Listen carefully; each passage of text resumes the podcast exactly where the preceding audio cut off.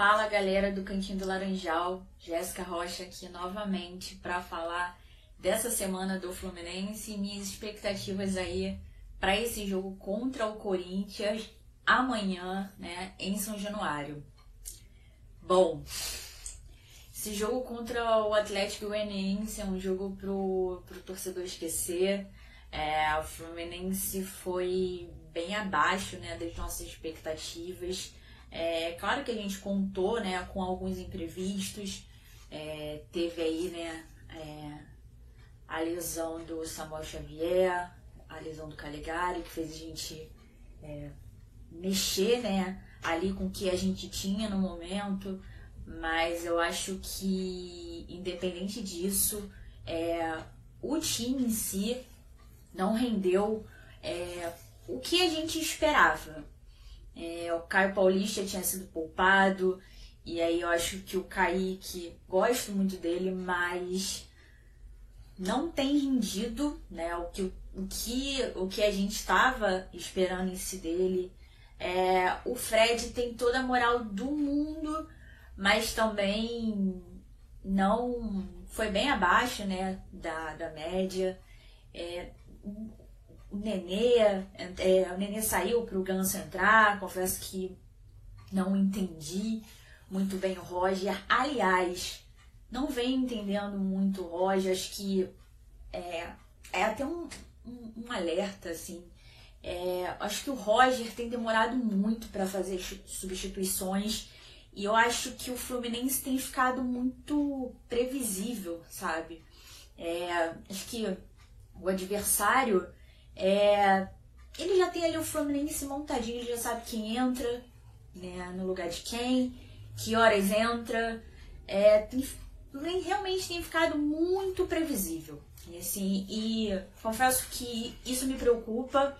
É, então, a gente, se a gente pensar né, em Corinthians, a gente lembra do, do nosso último confronto com eles, que a gente tomou uma goleada de 5 a 0 terrível, que assim, o torcedor quer esquecer que um dia aquilo existiu.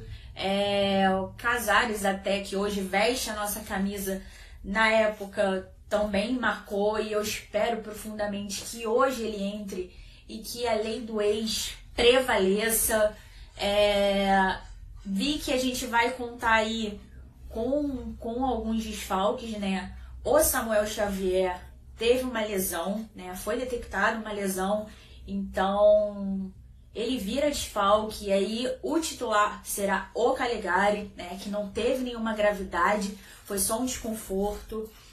É, o Caio Paulista, que foi poupado, também não volta, né? Como titular. Achei que ele voltaria, mas é, ainda está no departamento médico, então será aí uma baixa, então fica fica a vaga entre Kaique e Luiz Henrique, que para mim não os dois em si não têm rendido, mas acho que o Luiz Henrique tem rendido muito menos. É... E aí eu estava lendo que o Ganso, o Nenê também será poupado e para o lugar dele, provável que seja o Ganso. E também provável que o Fred seja poupado. E no lugar dele é o Abel, isso todo mundo sabe, não é nenhuma novidade.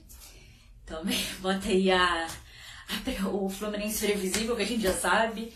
E então vão ter essas alterações. É, alguns jogadores assim é, que vêm sendo titular absoluto serão poupados né, para esse Acho que o Roger quer dar né, mais, mais uma, uma movimentação, uma rodagem para esses jogadores que estão no banco. Beleza, isso é importante porque nós vamos ter bastante campeonatos aí pela frente.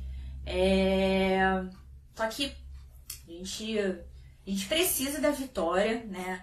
Já que com essa derrota na quarta-feira, o Fluminense já caiu três posições. A gente sabe que esses pontos são super importantes, ainda mais naquela reta final, onde fica todo mundo desesperado por, por vaga no G4, até por título mesmo. Então, é, Fluminense, espero que dessa vez que a gente vire a página, que dessa vez a vitória venha, que a gente faça um bom jogo, né? A gente Então a gente vai jogar em casa, precisa viajar. Então, é, que o Fluminense vença essa partida.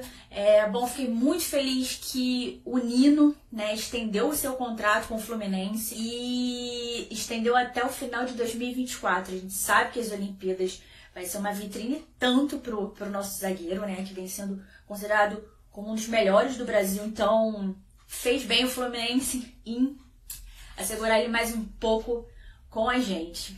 Então é isso, galera. Saudações tricolores. Que vença o Fluminense. Beijos.